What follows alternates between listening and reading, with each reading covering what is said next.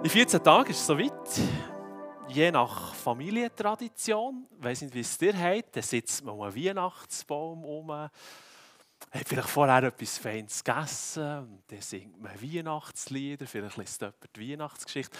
Wäre eigentlich noch spannend, ich weiß nicht, wie dir dieser Moment feiert, wenn ihr für euch Weihnachten feiert. Ich meine, jetzt nicht so, wenn ihr es mit der grossen Familie, was auch immer, so ganze Verwandtschaft, sondern nur, wenn ihr für euch so, also mit eurer Familie oder wenn ihr alleine seid, wie ihr, wie du für dich Weihnachten feierst.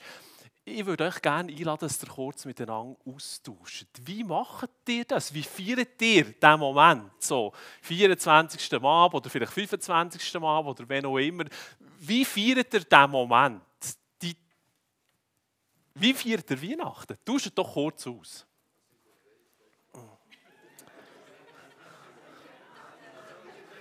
Ja, das ist schwierig, wenn du als Familie zusammen machst.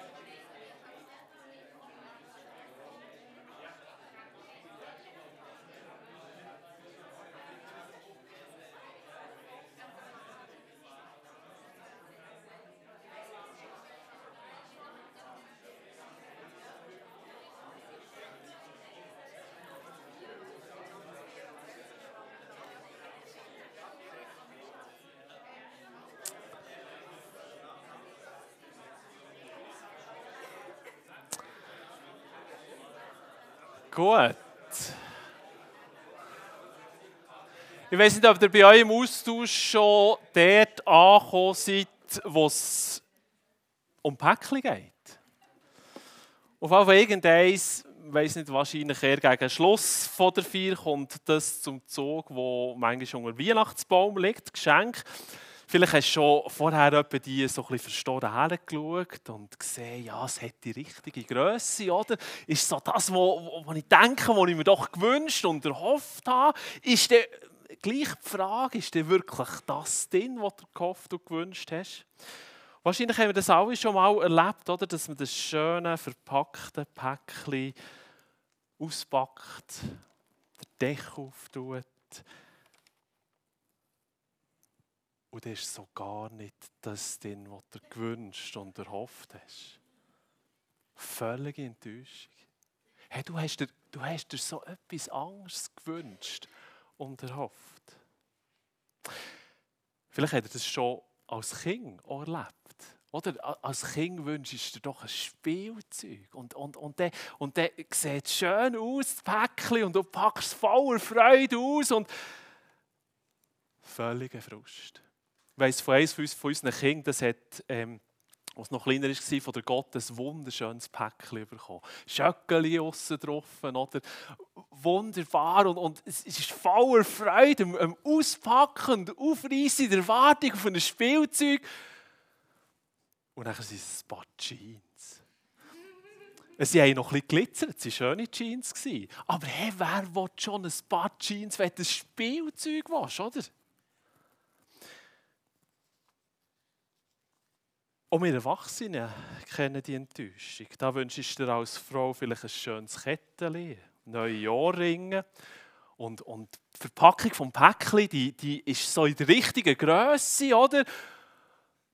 Und das ist ein Nagelschäli, wo du vielleicht schon zehn von denen hast, oder?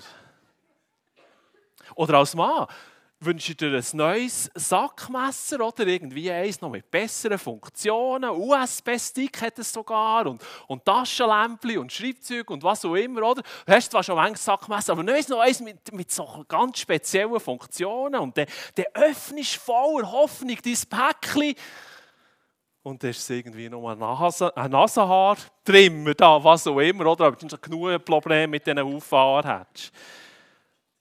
Enttäuschte Hoffnung. Enttäuschte Hoffnung,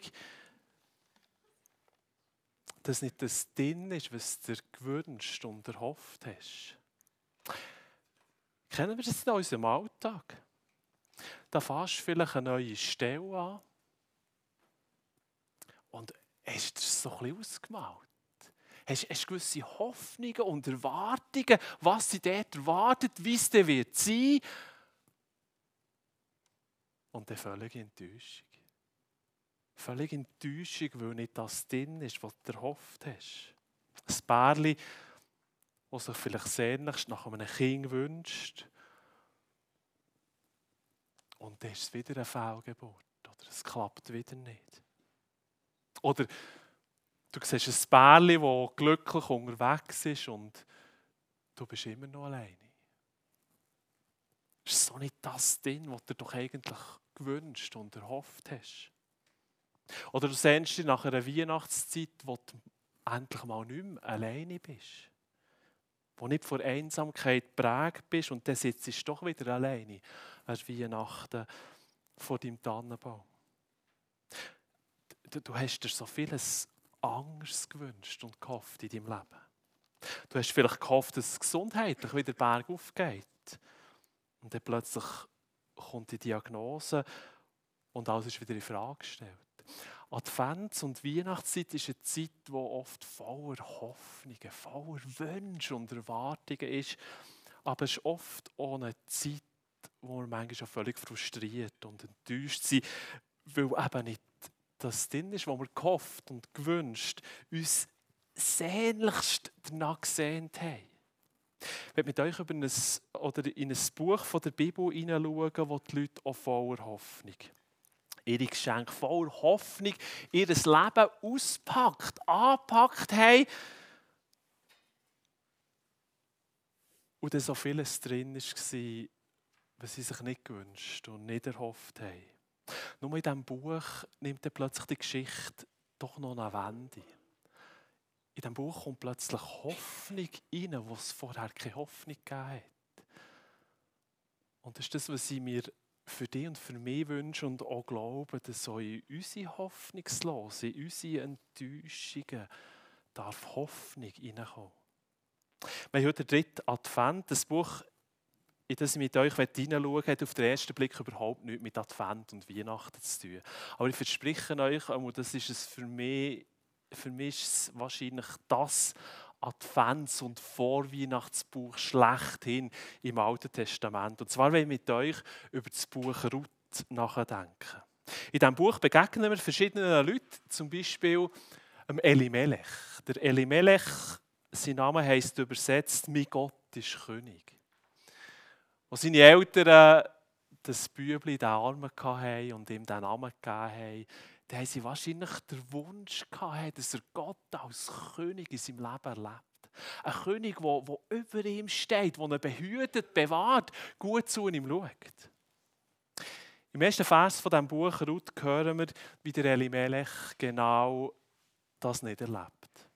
Da heißt es, zu der Zeit, als die Richter richteten, entstand eine Hungersnot im Land. Und ein Mann von Bethlehem in Juda zog aus ins Land der Moabiter, um dort als Fremdling zu wohnen mit seiner Frau und seinen beiden Söhnen. Vielleicht habt ihr Weihnachten schon ein bisschen entdeckt. Bethlehem kommt da vor. Ähm, es ist der Ort, wo Jesus ungefähr 1100 Jahre später auf die Welt kommt. Bethlehem, also es ist so ein bisschen vor Weihnachten, es kommt noch mehr Weihnachten. Wir sind da in Bethlehem zu einer schwierigen Zeit. Es ist Hungersnot. Interessant ist, dass Bethlehem übersetzt eigentlich Brothausen heißt. Und genau das fehlt. Das Brot fehlt. Warum fehlt es? weil möglicherweise der König fehlt. Mein Gott ist König, das hat in Bethlehem und im ganzen Land Kanaan gefällt. Im letzten Vers vom Buch vorher, also vor, vor der Ruth kommt das Buch Richter und der allerletzte Vers, der fängt übrigens genau gleich an, steht auch zu der Zeit. Und der heißt der zu der Zeit, also zur gleichen Zeit, war kein König in Israel. Jeder tat, was ihn recht dünkte. Keiner hat nach Gott gefragt, keiner hat es interessiert, hat sich für einen wahren König interessiert. Jeder ist sich selber der König jeder hat da, was ihn recht dünkt hat. Und keiner hat begriffen, dass die brotlose Zeit möglicherweise damit zusammenhängt, dass sie den verlassen haben, der das wahre Brot, der wahre König ist. Der Elimelech, er flieht. Er flieht ins Nachbarland Moab in ein heidnisches Land, in seiner, in seiner Angst und Sorge um seine Familie. Ja, Hungersnot, oder? Er hat sich Sorgen gemacht. Er hat überlegt, wie bringen meine Familie durch. In seiner Angst und Not ist das für ihn die einzige Lösung. Er flieht in das moabitische Land. Er verkauft alles, was er hat, sein Land, sein Erbgut, alles, was ihm eigentlich lieb und wert ist, verkauft und flieht mit seiner Familie nach Moab. Nomi Nomi heisst übersetzt, Gott ist lieblich, lieblich süß. Dabei erlebt dort Nomi alles andere als das, dass Gott lieblich und süß ist. Im Namen von ihren beiden Söhnen spürt man etwas davon, dass auch bei der Nomi das Leben nicht das parat hat, was sie sich eigentlich gewünscht und erhofft hat. Und Nomi hat Wünsche und Hoffnungen, Pläne, Ideen gehabt. Aber das Leben hat so viel anderes parat gehabt. Der eine von ihren Söhnen heisst Machlon, krank. Möglicherweise war er kränklich von Geburt an, ein klein, ein schwaches Kind. Vielleicht ist es auch ein Ausdruck von dem, was sie in Israel erlebt hat. Eine krankmachende, schwierige Zeit. Der zweite Sohn heisst Kilion, das heisst gebrechlich. Und sie leben mehrere Jahre dort in Moab. Und es geht eigentlich so weit gut. Die Söhne wachsen her, verlieben sich in moabitische Frauen, heiraten. Und dann passiert erneut etwas, was sich keiner wünscht, was keiner sich wünscht, in seinem Päckchen zu haben. Wir lesen davon, wie der Elimelech, der Mann von der Naomi, stirbt. Wir wissen nicht, an was er gestorben ist von einem Kamel überfahren oder Herzinfarkt oder was auch immer, steht so nicht. Aber plötzlich ist er weg. Und nicht genug, kurze Zeit später sterben auch die beiden Söhne, der krank und der gebrechlich. Anstatt Brot zum Leben hat sie plötzlich unglaublich hartes Brot zu beißen. Und vielleicht ist es gut, wenn wir uns mal ein bisschen in die Noami hineindenken, wie es der gegangen ist. Als Flüchtling in einem fremden Land. In einem Land, wo dich keiner erwartet hat. In einem Land, wo, wo, wo du nicht willkommen bist, wo keiner sagt, hey, schön, bist du da. In einem Land, wo, wo, wo, wo jeder denkt, hey, eigentlich geh doch wieder zurück, den brauchen wir nicht. Und dann stirbt ihr Mann. Ihre Liebste, ihre Vertraut. Und damit nicht genug. Nein, ihr stirbt die ganze Familie, ihre beiden Söhne weg. Damit stirbt eure Existenz, ihre Witwerrente, keine Sicherheit, nicht mehr.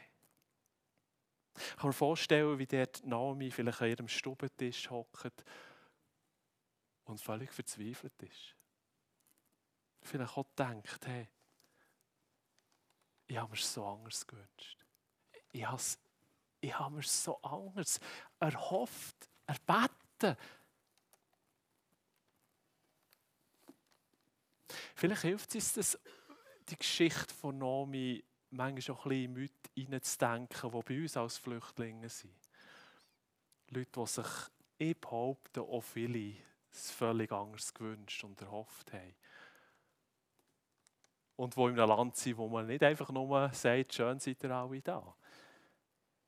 Bei Nomi ist es so, dass sie sich dann entscheiden, zurück in ihr Heimatland zu gehen. Sie kehrt zurück, sie verlässt das heidnische fremde Land, sie macht sich auf den Heimweg mit ihren beiden Schwiegertöchtern und unterwegs kommt sie mit ihren Schwiegertöchtern ins Gespräch und sagt dazu ihnen, hey, ihr seid noch jung. Geht zurück in euer Land, ihr könnt noch heiraten, hat ihr habt noch eine Zukunft und eine Hoffnung, bleibt nicht mit mir. Kehrt um.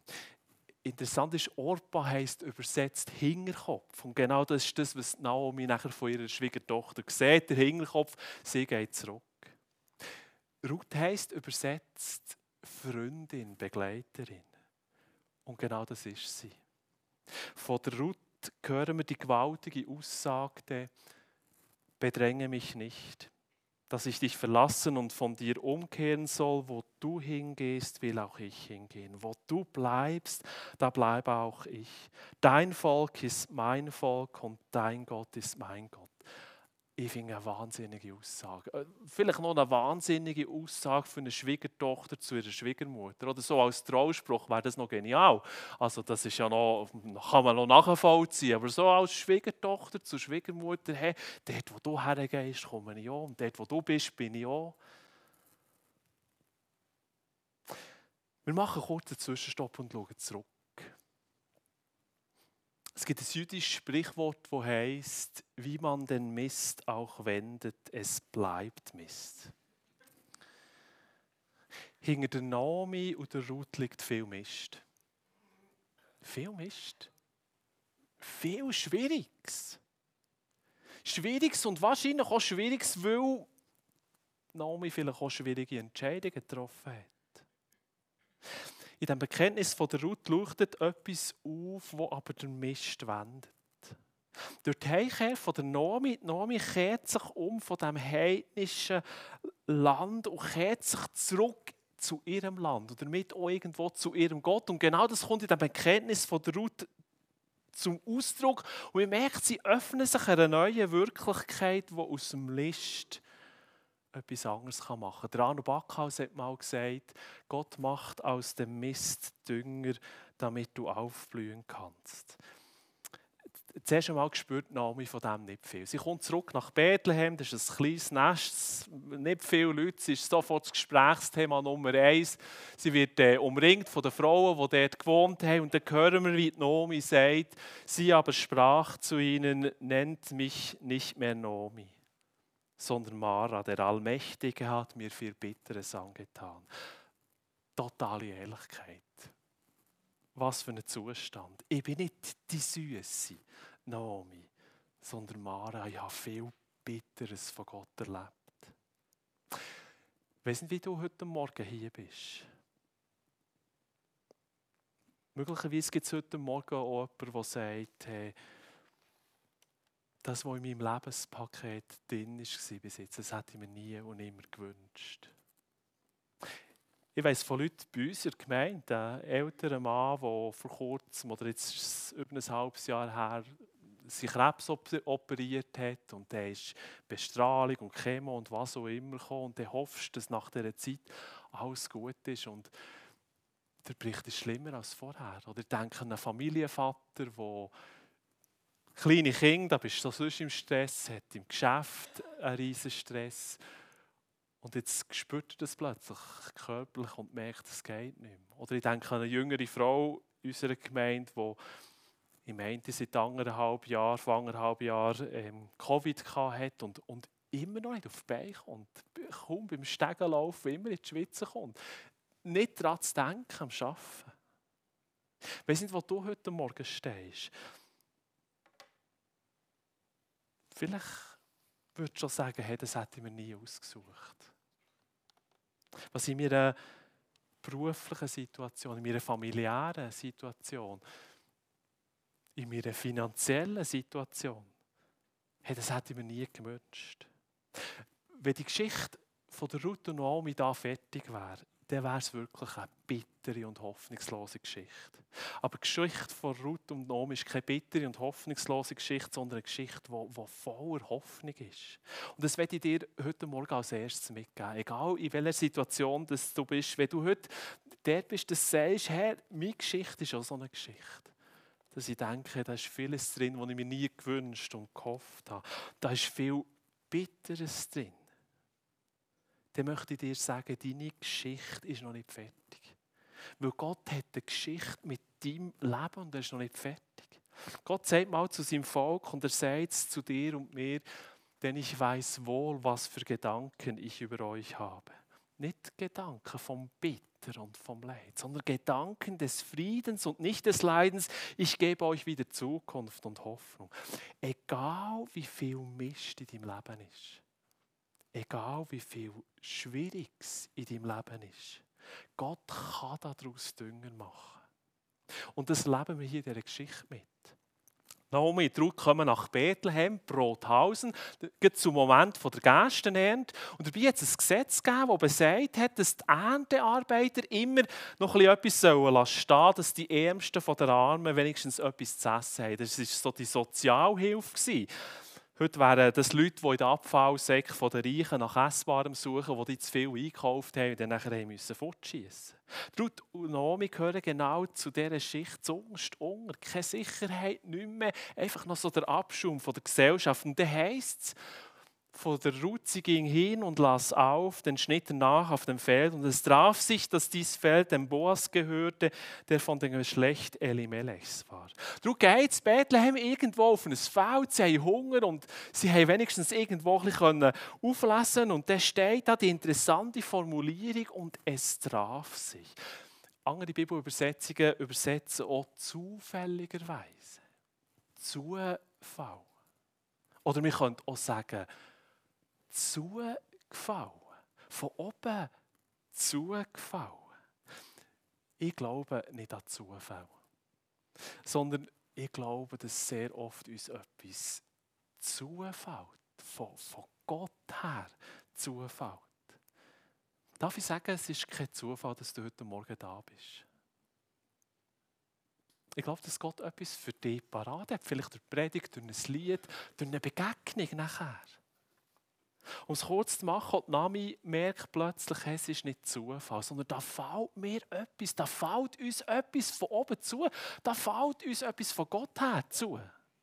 Und darum ratet sie kurz darauf ab, ihre Schwiegertochter, so bade dich und salbe dich und lege ein Kleid an und geh hinab auf die Tenne. Gib dich dem Mann nicht zu erkennen, bis er gegessen und getrunken hat. Wenn er sich dann schlafen legt, so merke dir die Stelle, wo er sich hinlegt und geh und decke deine Füße auf und lege dich hin, so wird er dir sagen, was du tun sollst.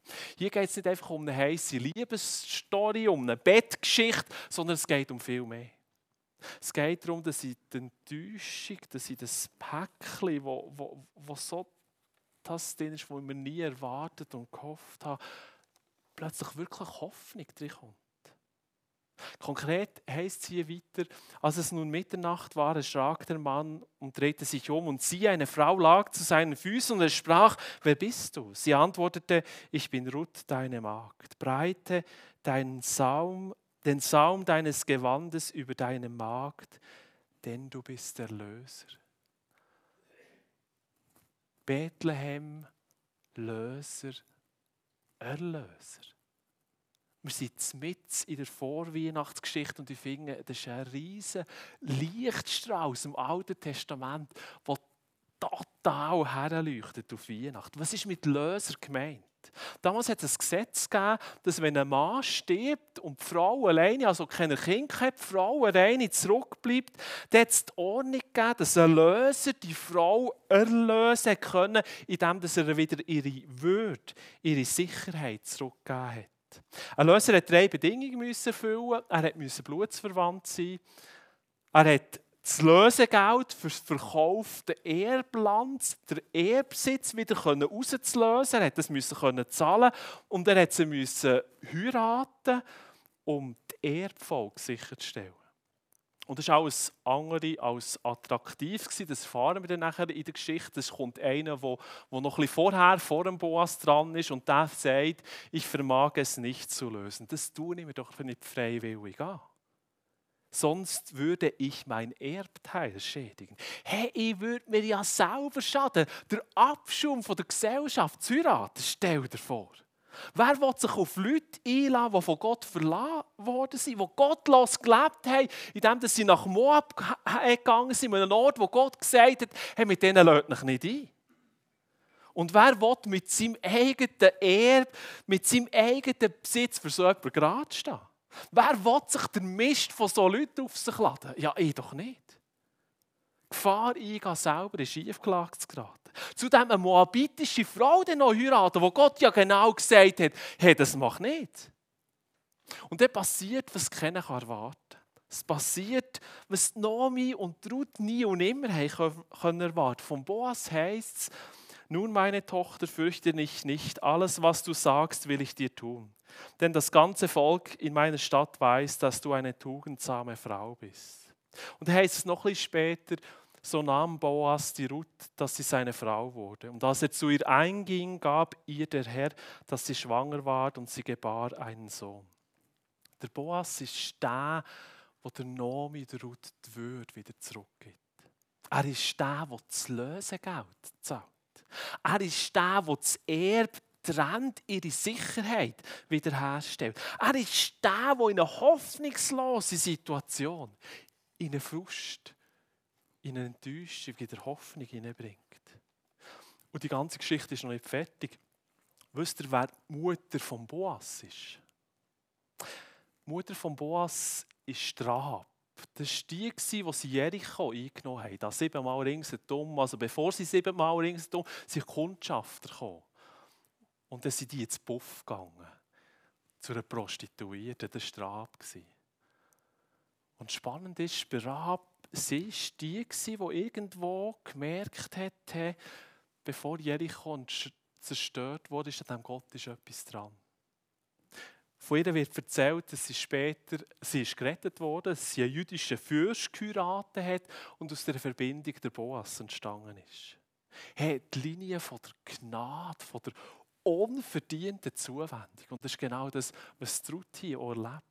Und letztendlich auch Naomi. Und da heißt es, Naomi ist ein Sohn geboren, also vom Ruth und vom Boas. Sie nannte ihn Obed. Der ist der Vater Isais, welcher Davids Vater war, ist. Wenn Naomi und Ruth ihre Schachtel aufgetan haben, haben sie etwas nicht gesehen, was wir heute sehen. Ganz tief unter versteckt ihre Geschichte ist das. Aus der Boas und aus der Ruth gibt es den Obed. Und aus dem Obed Isai, dem Isai der David. Und alle, die ein bisschen die Bibel kennen und ein bisschen wissen, irgendeins dort tief unter im Päckchen ist Jesus. Ganz tief unten in der Kiste ist Jesus der wirkliche Erlöser.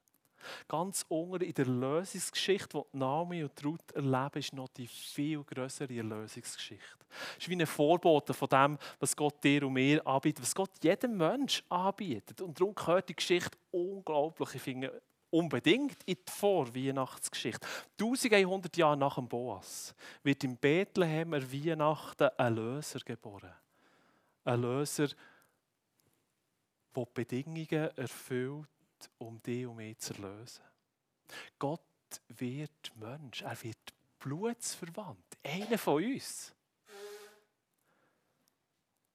Und wir werden, bekommen unsere Würde wieder zurück. Wir werden wieder eingesetzt, nämlich als Kind von Gott. Im Galaterbrief heißt es mal, so bist du nicht mehr, so bist du nun nicht mehr Knecht.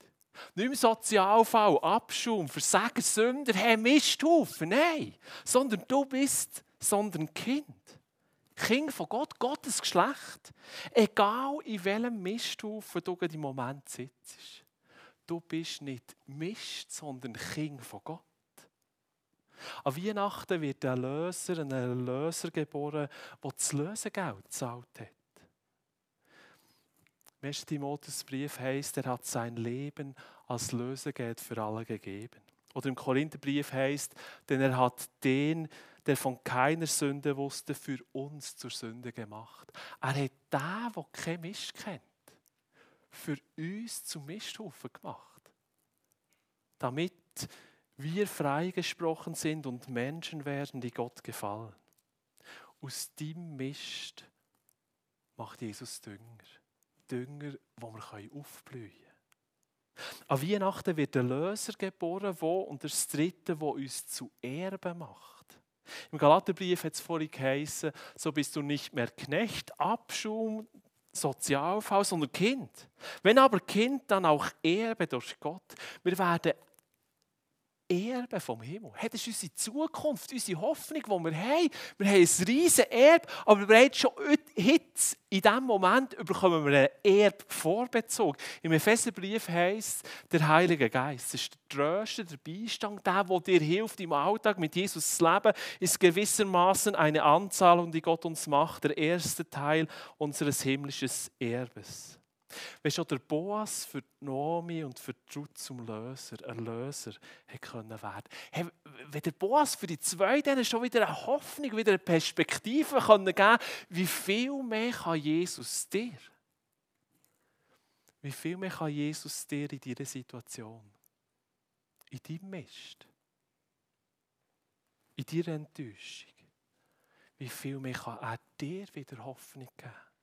Wenn schon im Alten Testament Lösung und Hoffnung gibt, wie viel mehr durch Jesus. Wie viel mehr kann Jesus haben in deine Enttäuschung wieder Hoffnung und Perspektive hineinbringen. Die Frage ist einfach, was ist in deiner Kiste? Vielleicht ist es ein Verlust, vielleicht ist es eine Sucht, vielleicht ist es eine Einsamkeit, vielleicht ist es eine zerbrochene Beziehung, eine Diagnose, ein Lebenstraum, der zerbrochen ist. Vielleicht ist es so nur einfach hey, eine Note, die letzte Woche verschifft ist und, und merkst, hey, du hast es eigentlich völlig anders gewünscht und erhofft. Etwas ganz Alltägliches. Und du denkst, hey, das ist eigentlich nicht das, was ich will. Ich lade dich heute ein, in deinem Päckchen Teufel zu graben. Und du wirst feststellen, dass es da einen gibt, der dein Boas, dein Erlöser sein will. Einer, der dir wieder Hoffnung geben will. Nicht Hoffnungslosigkeit und Bitterkeit soll das letzte Wort haben in unserem Leben, sondern ich glaube, die Geschichte steht im Alten Testament als ein Bild für das, was Jesus für dich sein will. Ruth und Naomi, von ihnen heisst zufälligerweise. Nein, ihnen ist etwas zugefallen von Gott. Und vielleicht, da würde ich dich aufrufen, schau mal nächste Woche, wo dir vielleicht auch etwas zufällt. Und du damit dem Löser und der Löser begegnest, wo in deiner Situation, dort wo du dran bist, vielleicht auch etwas wenden will, in dein Mist, Dünger reinbringen Wenn du dich vielleicht in der Geschichte irgendwo wiedergefunden hast, wenn du sagst, hey, genau, ich habe das nie wollen, was in meiner Kiste ist dann lass dir sagen, zuunterst unter in deiner Kiste ist ein Löser, ein Boas und letztendlich ein Jesus Christus, der dir sagt, hey, ich bin mit deiner Geschichte noch nicht fertig, sondern ich bin die Löser und der Löser, helfe dir. Ich bin der, der dir wieder Hoffnung und Zukunft gibt. Und ich freue mich, dass wir jetzt miteinander das Abendmahl feiern. Ein Abendmahl, das genau das aussieht.